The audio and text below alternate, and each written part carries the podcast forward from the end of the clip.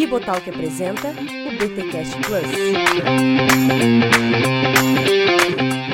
Muito bem, muito bem, muito bem. Começa mais um BTcast Plus, o de número 8. Eu sou o Rodrigo Bibo e estou aqui com o Cacau Marques. E aí, tamo aí, daquele jeito. Daquele jeito, sempre. e estreando aqui no BTcast Plus, Marquito Lopes. Sou eu. Um grande abraço, desejar para todo mundo aqui da grande Piracicaba, o centro do caipirismo mundial. Nossa, você achei que fosse o centro da caipirinha, aí sim. É, chegaremos lá. Chegaremos lá. Gente, mais um BTcast Plus, aquele BTcast, bem, depois dessa minha piada da caipirinha, não sei se eu vou recomendar esse episódio para pastores. Gente, foi só uma brincadeirinha, tá bom? Vamos ficar tranquilo aí. Galera, mas esse episódio aqui tem sido surpreendente. Não esse episódio, eu digo, aqui também será, eu imagino, mas essa série. Cacau, você tem recebido uns feedbacks muito legais aí da galera que tá ouvindo o Plus. Muita gente que nunca ouviu o podcast, que recebeu recomendação de outros. Olha, aquele livro lá do Keller tá sendo comentado aqui nesse podcast e tal. Às vezes, gente que me conhece de outros contextos, não me conhece de podcast, de repente vem, ô, oh, é você que tá gravando isso aqui e tal. Ó, oh, que legal. Mas bem legal, uhum. os feedbacks são sempre muito positivos. Então, galera, fica aquele nosso incentivo para você ensinar um líder de igreja, tá? Seja professor da IBD, pastor, presbítero, ensine ele a ouvir ouvir podcast, passe estes episódios porque a gente tem aqui lido Keller em conjunto com vocês e você sabe, tem sido assim espetacular. O Marquito, super ligado também, já participou de um BTcast, né, Marquito? Sobre, foi sobre contextualização até, inclusive. Foi, foi sobre contextualização. Isso acho que a. Isso foi. Nós gravamos acho que em fevereiro e foi pro ar em março, se eu não me engano. É, alguma coisa assim, justamente. Enfim, os links estarão aqui na descrição deste BTcast Plus. Hoje vamos de capítulo 8, aqui contextualização equilibrada. Já fizemos um episódio sobre contextualização que ficou muito legal porque nós não repetimos aquilo que tratamos com o Marquito e a gente conseguiu também ampliar um pouco o capítulo do Keller. Ficou muito legal. E agora tem um capítulo menor aqui, então até vai ser um episódio um pouco mais enxuto, que é a questão da contextualização equilibrada.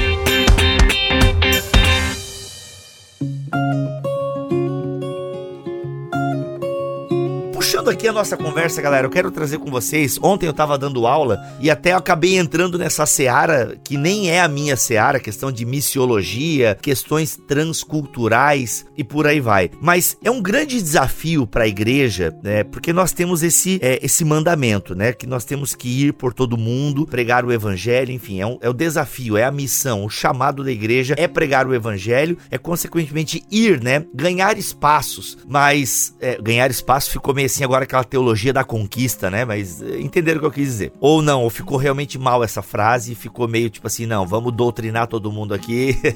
é, eu, eu acho, Bibo, que você tá se entregando, mas tudo bem, bola pra frente. vida que segue, Ai, vamos conquistar. Vamos conquistar, né? Mas, pois é, isso que eu acabei de falar, que eu acabei de falar até de forma inconsciente, talvez um ato falho aqui, não sei, algum psicólogo me ajude, mas é, tem essa visão que a gente precisa evangelizar, né? Faz parte da vocação da igreja igreja anunciar o evangelho. Só que nós temos é, uma cultura, né? O evangelho que nós conhecemos, queira ou não, ele vem dentro, embalado também numa cultura, né? Então, assim, o evangelho, ele, né? Não que, não que ele se mesclou com a cultura, mas nós recebemos o evangelho dentro de um pacote cultural. E aí, de repente, a gente, nós vamos fazer missões. Essa contextualização equilibrada, né? Que, que o Keller vem falar aqui, mas onde eu entrei na minha aula, que eu comecei a pensar sobre isso, tal, porque, por exemplo, a questão indígena indígena. Mano, eu venho evangelizar os indígenas aqui no Brasil, né? Sou um português e por aí vai e tal. Se eu não tenho essa contextualização equilibrada, acontece o que aconteceu em várias tribos indígenas, onde, por exemplo, eu chego na tribo e quero colocar um sutiã na mulher indígena e tal, na Índia. Então, assim, nesse sentido, é uma violação do que o Keller quer dizer como contextualização equilibrada. Vocês estão entendendo onde eu quero chegar das minhas mil voltas que eu estou dando aqui? Dá pra gente começar o papo a partir desse exemplo dos próprios indígenas, né? Porque eu chego com a minha fé, mas eu chego também com a minha cultura. Quais cuidados que eu tenho que ter e tal? Como é que a gente, é, é, sabe, é, balanceia tudo isso? É, eu, eu, eu, lembro de uma outra história que eu ouvi de, de, uma, de uma irmã que trabalhou como missionária contando como, como foi lindo quando eles, numa tribo indígena, depois de pregar o evangelho e pregar, inclusive, sobre o casamento cristão, eles fizeram um lindo casamento de um casal e a Índia estava linda num vestido de noiva branco com uma cauda enorme que eles conseguiram providenciar para que ela usasse. Caraca, mano, é, olha isso. A, a, é, é, é, surreal, sad but true. E eu acho que tem muito a ver com o que o Keller diz no capítulo 8, porque isso acontece quando nós chegamos em qualquer ambiente, seja ele indígena ou não, sem a preocupação de ouvir. E a preocupação de ouvir o que as pessoas têm a dizer demonstra amor, demonstra cuidado, demonstra algo que todo cristão deveria ter em qualquer situação. Quando nós não paramos para ouvir as demandas e ouvir a respeito da cultura,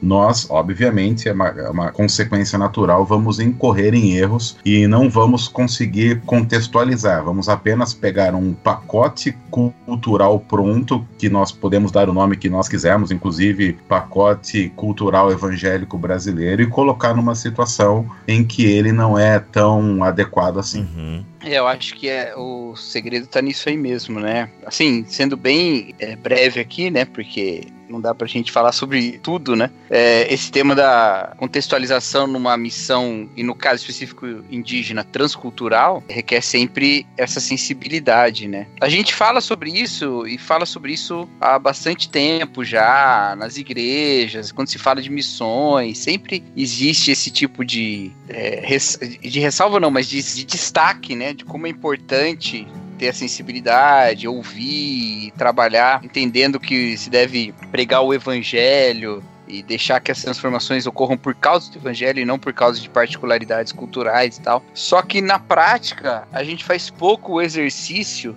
de entender o que é o evangelho e o que é a cultura, né? Eu acho que a gente não, uhum. não, não é muito treinado nesse tipo de reflexão, porque é muito uhum. cômodo para nós que estamos na igreja, né? No, nos adequarmos a um comportamento daquele grupo e simplesmente entender que todos os aspectos da vivência daquele grupo, daquele grupo são aspectos do evangelho em si. Uhum. Eu acho que, pensando num, num, contexto mais de igreja e menos de envio missionário transcultural, eu tenho um bom exemplo da minha igreja. A minha igreja ela é fruto do trabalho de uma igreja que tem uma identificação étnica muito forte com os, os imigrantes vindos da Letônia. Né? Então, a primeira igreja batista de Nova Odessa, chamada de Igreja Batista da Fazenda Velha, eles são eh, foram fundados por imigrantes que vieram da Letônia na época do comunismo na Letônia lá e tal, e vieram para o Brasil. E e eles fundaram aquela igreja, e é uma igreja que tem um jeito de, de viver, tem um jeito de ter o seu culto, tem um jeito de organizar os seus ministérios, tem um jeito de fazer a missão. E já há muitos anos atrás, eles já tinham a preocupação de atingir, porque eles ficam numa região mais. Você conhece lá, Marquito, a primeira igreja batista de Nova Odessa, não? Eu conheço, porque a gente a igreja é mais ou menos da mesma região, né? É, a igreja na curva da pista. Isso, isso mesmo. É. Conheço, lá. Então, é, é, numa, é numa zona rural, assim assim, né, mais afastado da cidade, mas eles já tinham preocupação já há muito tempo de atingir a parte mais urbana da cidade. Fizeram isso com a segunda igreja e tal. E quando a nossa igreja foi, o início do, do trabalho da nossa igreja foi feito lá, eles fizeram querendo alcançar aquele bairro onde a gente está que estava crescendo muito. E não levaram os aspectos culturais deles, daquela igreja. Ou, ou, seja, eles têm um culto muito tradicional, bem característico, com os cânticos, né, com os hinos que cantam lá e tal, e não fizeram questão de trazer isso para nossa igreja. Deixaram que a nossa igreja se desenvolvesse de uma maneira que fosse mais adequada ao ambiente, sabe? Então, os cultos são completamente diferentes, a maneira de se portar é completamente diferente e tal, mas o evangelho é o mesmo, entendeu? Então, Então, num contexto de igreja, eu acho que foi bem sucedido nesse aspecto. Souberam separar, eu não sei como, porque eu não estava lá na época, né? Mas souberam separar as duas coisas. O que é o evangelho, e isso a gente precisa ser firme na doutrina, e o que é cultura, e aí cada um tem o seu jeito de desenvolver o seu ministério e tal. Uhum. Eu acho que isso tudo passa pelo medo que foi, foi instalado em muitas igrejas evangélicas brasileiras com relação à cultura. Foi vendido pra gente, e eu sou a quarta geração de evangélicos da minha família, foi vendido pra gente que a cultura é ruim, então o mundo é ruim, e então tudo que tem a ver com o mundo deve ser descartado, e consequentemente a gente vai gerando um gueto evangélico, uma subcultura. No entanto, e o Keller diz isso, não, não apenas no capítulo 8, mas em muitas partes do, do Igreja Centrada, de que diante da cultura nós precisamos avaliar a cultura, porque a cultura tem sim aspectos pecaminosos, tem, tem na cultura muita consequência da queda, então nós temos que avaliar quais são esses, esses aspectos pecaminosos da cultura, medir tudo isso, e aí o que o Cacau falou é importante, nós medimos isso com o evangelho, nós não medimos isso com os nossos costumes, nós não medimos isso com a história da nossa denominação, seja ela qual for, nós medimos isso com o evangelho, e daí denunciamos dentro dessa cultura como profetas o pecado e desafiamos uh, as pessoas inseridas na cultura e nesse, nesse pecado, nesse, nesses aspectos pecaminosos da cultura, a uma transformação de vida e a uma volta ao, ao evangelho e à verdade que tem a ver com aquilo que Deus estabeleceu em Cristo Jesus. Se nós não tivermos essa postura crítica, nós vamos simplesmente olhar para a cultura e dizer a cultura é ruim, então tudo aquilo que eu vivo como denominação ou igreja local é a cultura verdadeira e deve ser instalada em qualquer lugar que eu for de maneira não crítica. É, inclusive, tipo, não é para ser um choque de cultura, né? Digamos assim. É... Saudades. Né? Mas eu digo. Tá certo disso. Eu digo assim, se é para ter um choque de cultura, é, agora sendo bem, bem crente aqui mesmo, é um choque de cultura celestial, né? Digamos, a cultura do reino, digamos assim. Uhum. Né? Mas o problema é que a gente faz um choque de cultura da nossa cultura com a outra.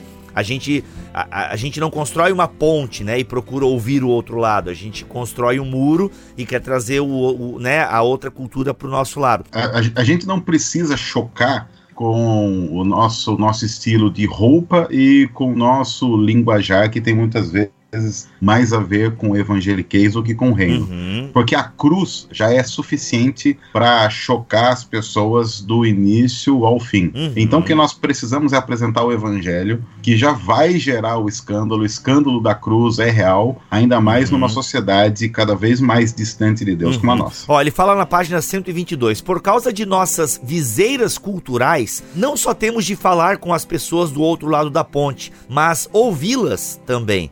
Temos de ouvir o que dizem uhum. e levar a sério suas dúvidas, suas objeções ao que estamos falando e suas esperanças e aspirações. Tu falou aí agora, Marquito, eu pensei é, no próprio cristianismo primitivo, né? Há uma tentativa de imposição cultural. Eu não sei se a gente já falou, Cacau, em outro BTcast sobre isso. A gente tem uma imposição cultural por parte dos judaizantes né? Até a galera que. Quando a gente falou sobre Atos 15, a gente comentou brevemente isso. Mas eu acho que encaixa muito bem nesse episódio agora. Porque não tinha aquela turma que ia passando por onde Paulo passou e meio que, é, Paulo tá certo aí, a salvação é só em Jesus, mas galera, tem que se circuncidar e tal. Então a gente de alguma forma tem na, na no cristianismo primitivo uma imposição cultural, porque não tem que seguir as paradas de Moisés aqui, não dá para ser só cristão. E aí a gente tem um próprio capítulo 15 de Atos, que é um meio termo, que não, galera, peraí, né, não é uma imposição de cultura aqui. Tanto que ficam só algumas coisas ficam delimitadas e tal. E a sensação que eu tenho, aí eu não sei como é que é o, o tempo disso, mas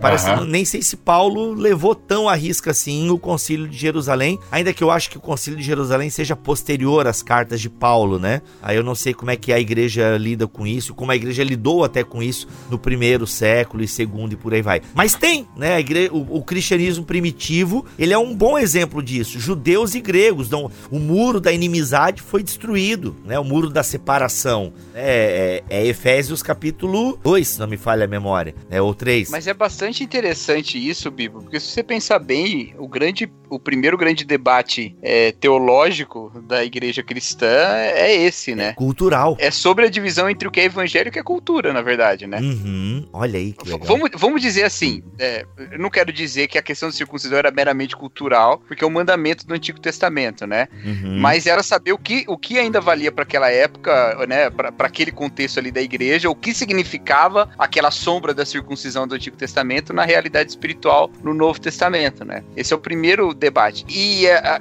é, é muito importante a gente pensar nisso, porque eu acho que o livro de Atos ele vai mostrando esses conflitos desde o início, né? Uhum. Desde a, a, designação dos diáconos, por exemplo, tinha um aspecto cultural lá, né? Mostrando uhum. as mulheres dos gregos, as viúvas dos gregos e as dos, dos judeus, né? A, a, das mulheres convertidas ao judaísmo e tal. E todo esse, esse aspecto vai sendo desenvolvido dentro do livro de Atos. E eu acho especialmente interessante, cara, como a Bíblia, ela no Novo Testamento, ela evita identificar a, a fé cristã tanto com a cultura grega quanto com a própria cultura judaica, né? Como, como há uma crítica de uma, vamos dizer assim, de uma espécie de um nacionalismo judaico também no Novo Testamento, né? Que não é a mesma coisa, né? Não é se dizer herdeiro de Abraão não significa ter a fé no Deus de Abraão, né? Então, há esse evangelho que choca e que escandaliza de verdade, mas uhum. é o uhum. escândalo do próprio evangelho, né? E não de um choque de cultura entre judeus e gentios.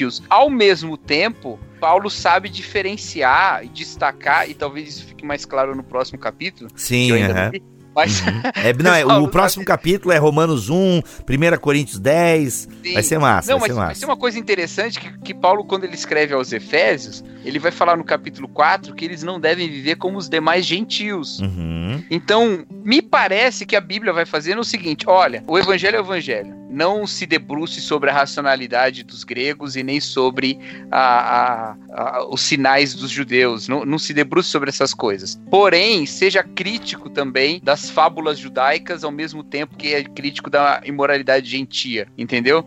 Então, quando ele faz uma crítica aos gentios lá nos Efésios, uhum, uhum. ele está falando do, do, comportamento. E em termos de comportamento, e ele falando pra gente que aprendeu Jesus Cristo, porque ele está falando isso, né? Se é verdade que aprendesse de Jesus Cristo, eu testifico. Ele está falando assim: ó, você pode ver que há imoralidades que são mais comuns entre os gentios do que entre os, entre os judeus, né? Ou quando ele escreve aos Coríntios, lá no capítulo 5, entre vocês acontecem coisas que nem entre os gentios acontecem. Uhum, então, parece que ele, que ele partir do evangelho, consegue fazer essa, essa denúncia profética que o Marquito falou. Parece que ele consegue, não, né? É a Bíblia, caramba. Então, ele consegue, mas consegue mostrar ali, ó, é, é, tem coisas da cultura que a gente precisa rejeitar, mas tem coisas que a gente pode ver que elas estão, vamos dizer assim, confluindo junto com o que o evangelho ensina também. Quando a gente olha para todo esse desenvolvimento, nós temos na, na Bíblia uma briga muito clara com relação a tudo isso, que é o embate entre Pedro e Paulo, de uma forma que Paulo é, acaba, acaba sendo, sendo duro na forma como ele é. lida com Pedro. As palavras que, que ele usa em relação a Pedro são palavras que provavelmente, se nós usássemos hoje com relação a qualquer pessoa, nós estaríamos entrando naquele lugar comum de, ó, oh, vocês estão julgando, não julguem, o importante é que esteja fazendo a obra. E Paulo, Só Deus pode me julgar. É, Aleluia. E, e, Paulo diz: eu, eu resisti ali pessoalmente na face. E, e, e eu acho que para essa questão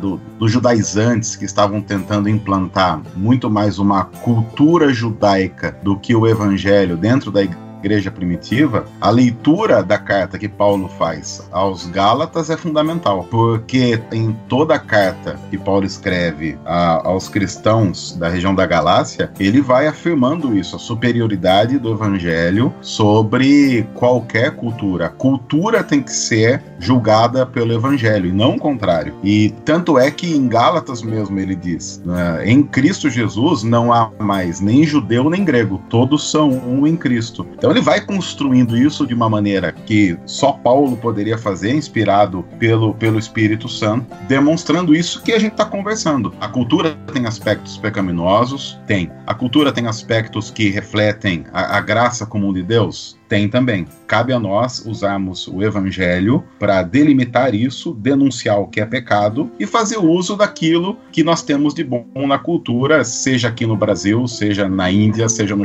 Japão, seja nos, nos Estados Unidos. O que nós precisamos lembrar é que o evangelho é o limite da contextualização. Ó, oh, show de bola.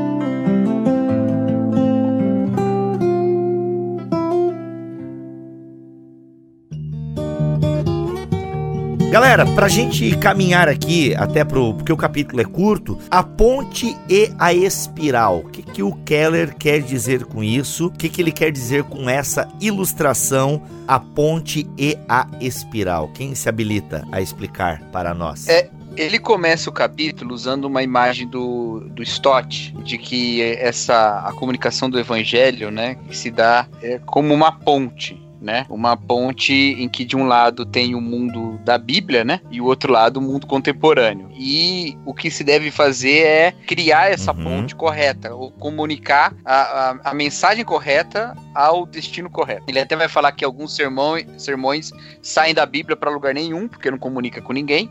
Hum. E outros saem do lugar nenhum para o mundo contemporâneo, porque não saem da Bíblia, né? E a contextualização vai partir dessas duas questões. Depois ele vai, a partir dessa ideia, desenvolvendo esse pensamento e dizendo que acontece uma influência de, na, nas duas mãos aí, né? Tanto você parte da Bíblia para criticar, comunicar, transformar, ou, é, é, levar o evangelho para o mundo contemporâneo, como o mundo contemporâneo também nos destaca aspectos da Bíblia que são ocultos a nós, porque nós também estamos presos numa realidade cultural. O próprio pregador, o próprio comunicador do evangelho está preso numa realidade cultural que às vezes cria um eclipse, né? Cobre parte do evangelho e a gente não, não enxerga esse aspecto. Ele vai dar o exemplo lá, por exemplo, dos crentes coreanos que estudaram junto com ele o evangelho, né? E uhum. como eles ajudavam a destacar aspecto do evangelho que o americano costumava, costumava suavizar porque era menos familiar na sua cultura, né? Essa ponte se torna um círculo, na verdade, né? Uma circularidade aí de influência da Bíblia sobre a cultura e da cultura sobre a leitura bíblica também. Mas ele vai terminar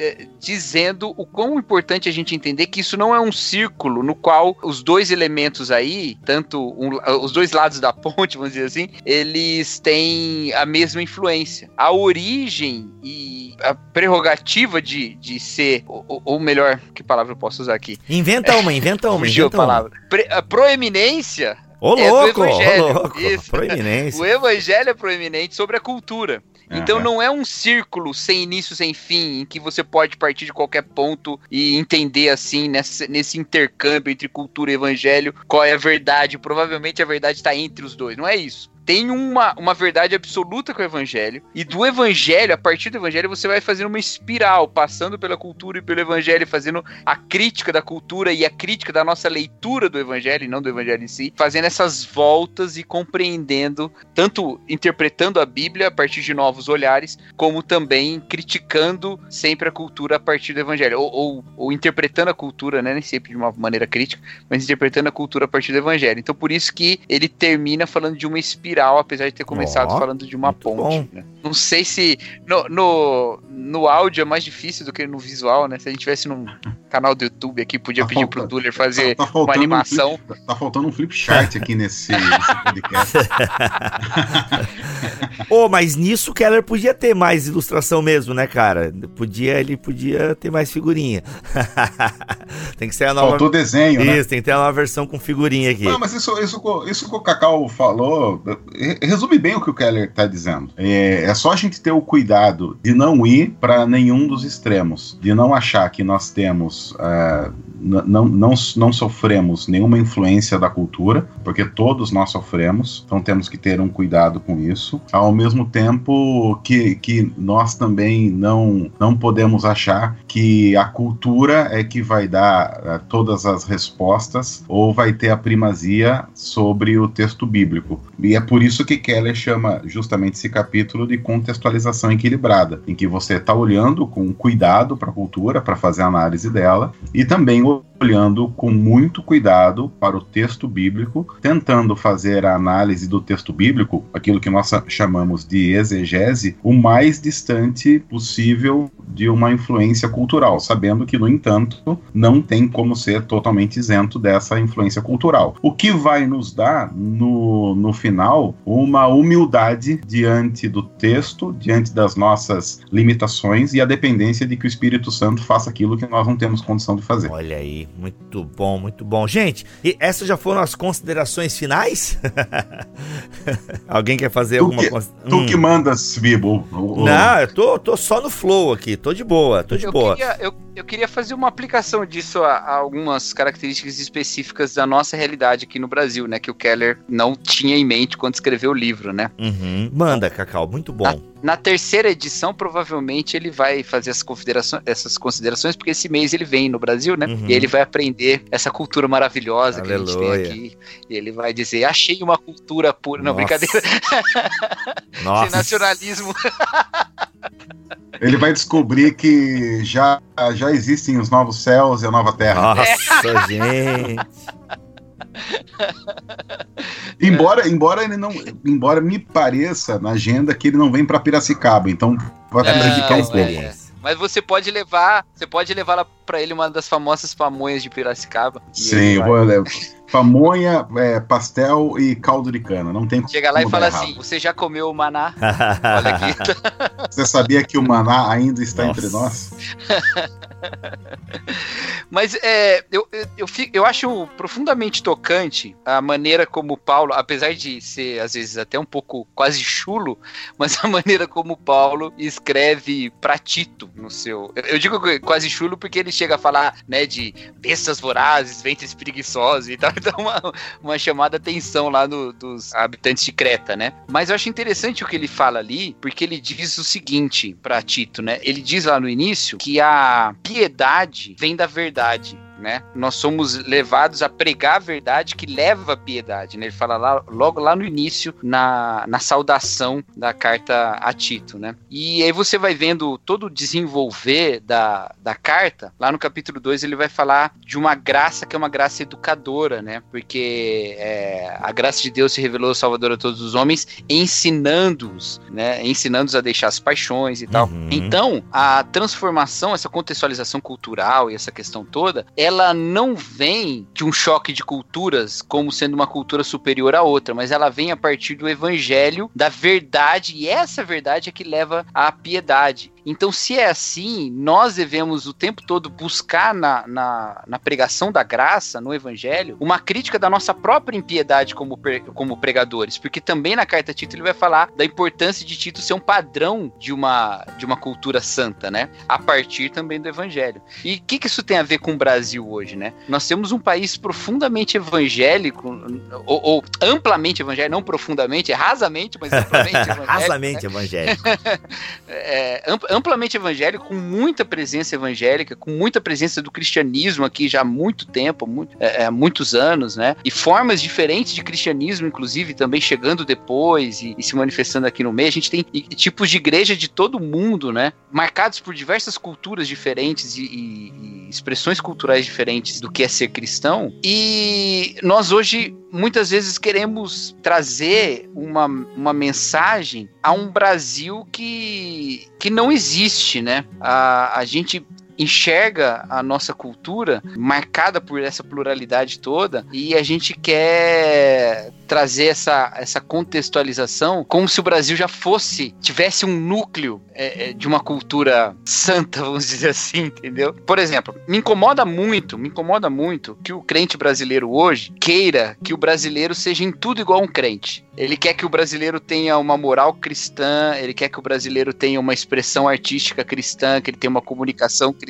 que ele tenha uma, uma forma de encarar uh, o governo é, é, cristão e tal e tal. E a única coisa que ele não faz é transformar esse não crente em cristão pela pregação do evangelho. A gente tem muito mais crente preocupado uhum. em transformar a cultura numa cultura cristã do que pregando o evangelho. Tem muito mais crente militando no Facebook sobre aspectos é, é, caídos da cultura brasileira do que pregando o evangelho para as pessoas que estão ao redor dela e falando sobre Jesus e como Jesus a ama e como Jesus a salva pela cruz e como ela precisa crer em Jesus Cristo, como, como a fé em Jesus Cristo a libertará de todas essa, essas idolatrias, sabe? Uhum. Então a gente quer a piedade sem a verdade, Eita, sabe? Pesado isso aí, hein, Cacau? Eu acho que a nossa. É, claro, né? Eu tô aqui num podcast, tô generalizando. Obviamente você pode falar assim, não, eu prego evangelho. Claro, tem, tem muita gente pregando evangelho também. Mas é muito comum que nas nossas igrejas nós até terceirizemos isso, né? Esperamos que o pastor, uhum. ministro de evangelismo, campanha, sei lá, aconteça através dessas pessoas. E eu acho que a gente se aproxima muito mais daquele que não parte da escritura, porque nesse processo todo, nós paramos de criticar nossa impiedade a partir do evangelho e criamos uma, uma emulação de evangelho, e é isso que a gente tenta empurrar nas pessoas. No qual a cruz é um detalhe, quando muito um detalhe. A gente vira uma ponte que parte de lugar nenhum para a cultura contemporânea. A gente quer que as pessoas se livrem do comunismo antes de se livrar do pecado, por exemplo, entendeu? A gente quer que as pessoas deixem a homossexualidade sem conhecer Jesus Cristo. Sendo que a gente não faz isso para nenhum outro pecado. A gente está completamente confortável em deixar as nossas igrejas cheias de mentirosos que professam Jesus, ao invés de pregar o evangelho para o homossexual e para que ele entenda a, a, nova vida em Jesus Cristo e não uma nova vida na moral em si, sabe? É, me preocupa bastante que a gente esteja fazendo esse Glória caminho. E é bom que a gente faça essa reflexão, né? Todos juntos. Eu, eu gosto muito do, da maneira como os ouvintes do Bibotal que têm dado um voto de confiança ouvindo a gente antes de cair malhando em cima da gente. Acho que se eu postasse isso no Facebook, eu ia ter, ter apanhar muito antes das pessoas ficar ouvirem. Mas você ouviu até agora aqui, né? E aí eu fico, eu deixo essa pergunta para você que ouviu até agora. Você tá pregando o evangelho, você tá pregando Jesus Cristo. E isso é importante, né? Seu, seu primo gay, ele sabe que Jesus ama ele? Ou ele só sabe que você condena a homossexualidade dele? Isso que é. Olha aí. Atenção, fecha aspas, Cacau Marx. Pô, demais, demais, demais, demais. Não, muito bom o Cacau. Não, o Cacau tá vindo numas pegadas aí, mano, nos BTcast, velho. Parece até que o cara é pastor de igreja, mano. Olha, Parece até que prega. Parece até que prega. É não, muito bom. Esse, esse, esse menino tá muito ácido, gente. Que isso? É... Vai ficar falando sobre evangelho. Você começa a falar sobre evangelho em muitos contextos evangélicos brasileiros, uh, você, você corre o risco de ser apedrejado. Então, tome cuidado. É, muito bom, cara tu falou tudo, cara. A gente é militante mas, cultural, a gente não milita pelo evangelho. Cara. Mas o que eu, eu, o que eu queria falar sobre, sobre isso é que nós temos falado bastante sobre contextualização. Isso virou um assunto não, não da moda, mas graças a Deus um assunto que tem sido debatido. E, e, a, e a, pergunta que a gente tem que fazer é por, por que que nós queremos tanto contextualizar? Por que que nós queremos tanto que as pessoas nos compreendam? Ah, e a resposta é porque nós queremos que as pessoas compreendam o evangelho. No entanto, o problema é quando nós fazemos um esforço profundo para comunicar com as pessoas e pregamos apenas a nossa cultura, a nossa denominação, que esbarra muito nisso que o Cacau disse. Nós precisamos empreender os nossos melhores esforços para que nós consigamos fazer uma contextualização equilibrada, para que as pessoas compreendam o Evangelho de Jesus. Porque em nosso país uh, Jesus se tornou apenas uma data perdida no final do ano naquilo que nós chamamos de Natal. E isso, inclusive, dentro das igrejas. Eu estou cansado de ouvir pastores dizendo que ah, nós, nós pregamos sobre Jesus, porque na Páscoa e no Natal nós fazemos uma série sobre ele. E aí passamos o resto do ano falando sobre os outros pseudo-heróis da Bíblia, porque herói na Bíblia só tem um, que é Jesus. Então nós precisamos voltar a ter esse desejo de sermos compreendidos, porque sendo compreendidos, nós estaremos fazendo com que o evangelho de Jesus seja, seja pregado. E isso para nós é que é importante.